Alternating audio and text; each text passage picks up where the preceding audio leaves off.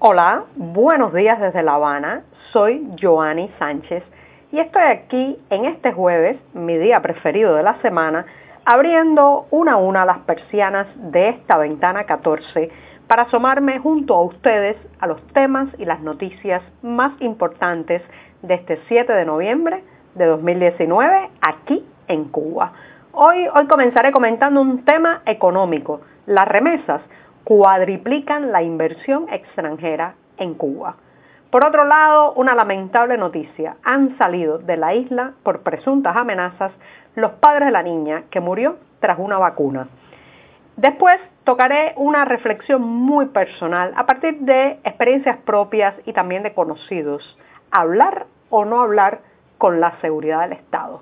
Y por último, refresca la temperatura, regresa la amabilidad. Y dicho esto, presentados ya los titulares, voy a pasar a revolver para tomarme el cafecito informativo. Ese que de lunes a viernes comparto junto a ustedes en la mañana, recién colado, breve, que hay que ahorrar, un poco o bastante amargo, como saben que me gusta a mí, pero siempre, siempre necesario. Después de este primer sorbito del día, que me da muchísimas energías para seguir, les recuerdo que pueden ampliar todos estos temas y estas noticias en las páginas del diario digital 14 y medio que hacemos desde dentro de Cuba. Advertir también a nuestros lectores residentes en territorio nacional que lamentablemente tendrán que hacer uso de proxies anónimos o de servicios de VPN para saltarse la censura y lograr entrar a nuestro sitio digital desde los servidores cubanos. Y dicho esto, voy a pasar al primer tema que ya les anunciaba, está relacionado con la inversión extranjera y las remesas. Lo primero es que el dinero captado a través de la inversión extranjera vuelve, vuelve a quedar muy por debajo de las aspiraciones de las autoridades cubanas, porque el año pasado apenas lograron captarse 1.700 millones de dólares en inversión extranjera en un total de 25 nuevos proyectos. Esto no lo digo yo, lo ha confesado este miércoles el ministro de Comercio Exterior, Rodrigo Malmierca, quien atribuyó los números tan bajos a la mala situación económica del país. Ahora bien, recuerden que las autoridades cubanas aspiraban en 2014, en medio del deshielo diplomático con Washington y en un momento también en que se aprobó la ley de inversión extranjera en esta isla, aspiraban a captar alrededor de 2.500 millones de dólares anuales para lograr reflotar la economía del país. Lo cierto, lo cierto es que en los mejores años, 2015 y 2016, apenas se alcanzaron los 2.000 millones anuales y la cifra cayó después inmediatamente a solo 1.500 millones. Sin embargo, mientras la inversión extranjera se estanca, decrece, no llega a las cifras eh, esperadas por el oficialismo cubano, las remesas siguen sin tener rival en la economía nacional. Vaya ironía. Recuerdan, recuerdan aquellos años en que los emigrados, los exiliados, la gente que se iba de Cuba era etiquetada con los peores adjetivos, se le acusaba de traidores, gusanos, patrias y ahora ahora sostienen la economía nacional. Lo cierto es que las remesas superan cuatro veces la cantidad aportada por la inversión extranjera en 2018. Por ejemplo, solo el año pasado, esta isla recibió 6.600 millones de dólares en remesas, tanto en efectivo como en mercancías. El 90% de ellas, ¿de dónde proceden? Adivinen, de Estados Unidos. Estos son cifras dadas por un informe publicado por la consultora Dijavana Consulting Group.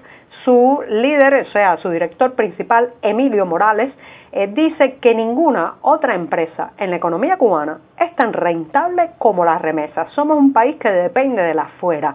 La mayoría de las familias cubanas necesitan ese oxígeno para poder llegar a, a final de mes. Eh, también ha habido una reducción, como saben, del apoyo financiero venezolano del subsidio que enviaba el Palacio de Miraflores a través del suministro petrolero fundamentalmente, ha habido una disminución de las exportaciones de productos y servicios, una caída en el turismo y eso, eso ha convertido, según Emilio Morales, a las remesas en el pulmón financiero que mantiene viva a la moribunda economía cubana. Así que, por inorías de la vida, reitero, aquellos traidores de antaño se han convertido en los traidores de ahora. Y bien, con esto me voy al segundo tema, que es una eh, tragedia, una tragedia familiar que ya habíamos contado en este podcast Ventana 14, pero que sigue agregándosele dolor y elementos tristes y negativos. Recuerdan, recuerdan que en octubre pasado una pequeña niña, Paloma Domínguez Caballero, de apenas un año, falleció en La Habana después de administrársele una vacuna, una vacuna contra la papera, la rubiola y el sarampión. Esto es un caso que está todavía en investigación médica para saber qué pasó, si hubo mala manipulación o si la vacuna tenía alguna alguna adulteración o problema que provocó el fallecimiento de esta niña. Pero lo cierto es que su familia, que está sumida en el dolor, no ha dejado de denunciar el caso, de pedir justicia y también transparencia en todo el proceso investigativo por la muerte de Paloma Domínguez Caballero. Lo cierto es que el pasado 16 de octubre sus padres, Yaima Caballero y su esposo, recibieron una situación, una citación, perdón, a nombre justamente de ellos dos decía Yaima Caballero, la madre, y Osmani Domínguez Soler, el padre, una citación telefónica para ir ese mismo día a la sede del Ministerio de Salud Pública, ubicada en la calle 23 del Vedado eh, Habanero. Eh, tuvieron que llegar ahí a las 5 de la tarde y fueron recibidos inicialmente por eh, cuatro personas que no se identificaron. Después supieron que uno de ellos es el jefe del Departamento Materno Infantil del Ministerio de Salud Pública, el doctor Roberto Álvarez Fumero, y los otros dos, después de mucha insistencia de estos padres, pues se identificaron como un teniente coronel y un mayor de la seguridad del Estado. Eh, en esa conversación, además de hacer muchas preguntas para la investigación policial y médica que se está realizando alrededor de la muerte de Paloma, lo cierto es que también eh, estos padres fueron amenazados con poder ser procesados en los tribunales por difamar y acusar a instituciones. Recuerden que especialmente la madre ha seguido una campaña muy intensa en las redes sociales reclamando justicia, reclamando transparencia, reclamando información. Entonces los citan a el Ministerio de Salud Pública, ellos piensan que van a recibir eh, información de en qué punto está la investigación, si se han aclarado las muertes la muerte de su pequeña hija y en lugar de eso pues los esperan allí dos oficiales de la seguridad del Estado que entre otras cosas, entre otras lindezas, según aclara eh, la madre en un testimonio dado a 14 y medio, pues le recriminan que está haciendo denuncias en las redes sociales y que eso son falsas acusaciones que pueden llevarla a prisión por el delito de difamación. Les recuerdo que en el Código Penal cubano el delito de difamación de las instituciones y las organizaciones se puede, eh, puede terminar con una penalización de privación de libertad de tres meses a un año o una multa de 300 pesos cubanos. Después de esta reunión tan intimidante, los padres de la pequeña Paloma decidieron eh, pues emigrar a México. Ya tenían hace semanas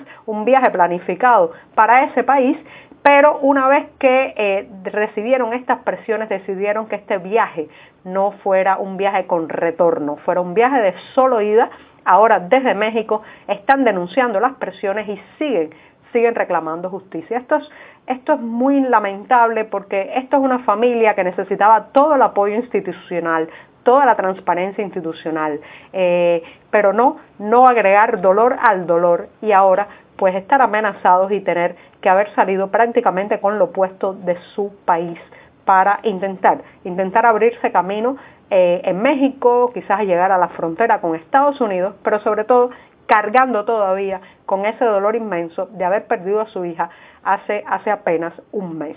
Y este tema y también estar en la semana en que se cumple el próximo 9 de noviembre los 30 años de la caída del muro de Berlín, este tema de los padres de Paloma, la caída del muro de Berlín y la experiencia también de amigos, conocidos, activistas, disidentes, incluso mi experiencia propia, me ha motivado a hacer el tercer tema de hoy en la ventana 14 y está relacionado con la seguridad del Estado, ese ente que es la policía política cubana, esos hombres de negro que se mueven en la oscuridad pero que también amenazan, intimidan, coaccionan y parece ser que casi que dirigen el país, eh, bueno, pues voy a reflexionar sobre eso, inspirándome no solamente en los 30 años de que el muro de Berlín se cayó, como he dicho, sino también en una película alemana, La vida de los otros, que muchos de ustedes seguro han visto y que cuando se puso en los cines cubanos muy brevemente, el humor popular, sarcástico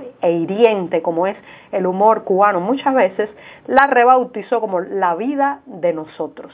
Bueno, pues en la vida de nosotros hay un ente que es la seguridad del Estado que con frecuencia cita, eh, hace citaciones a través de la Policía Nacional Revolucionaria y una vez que la persona está en una estación policial, pues la intimida, la amenaza, la coacciona, la interroga, le miente y le hace ver que está siendo vigilada, que sus conversaciones están grabadas y que lo saben todo sobre su vida.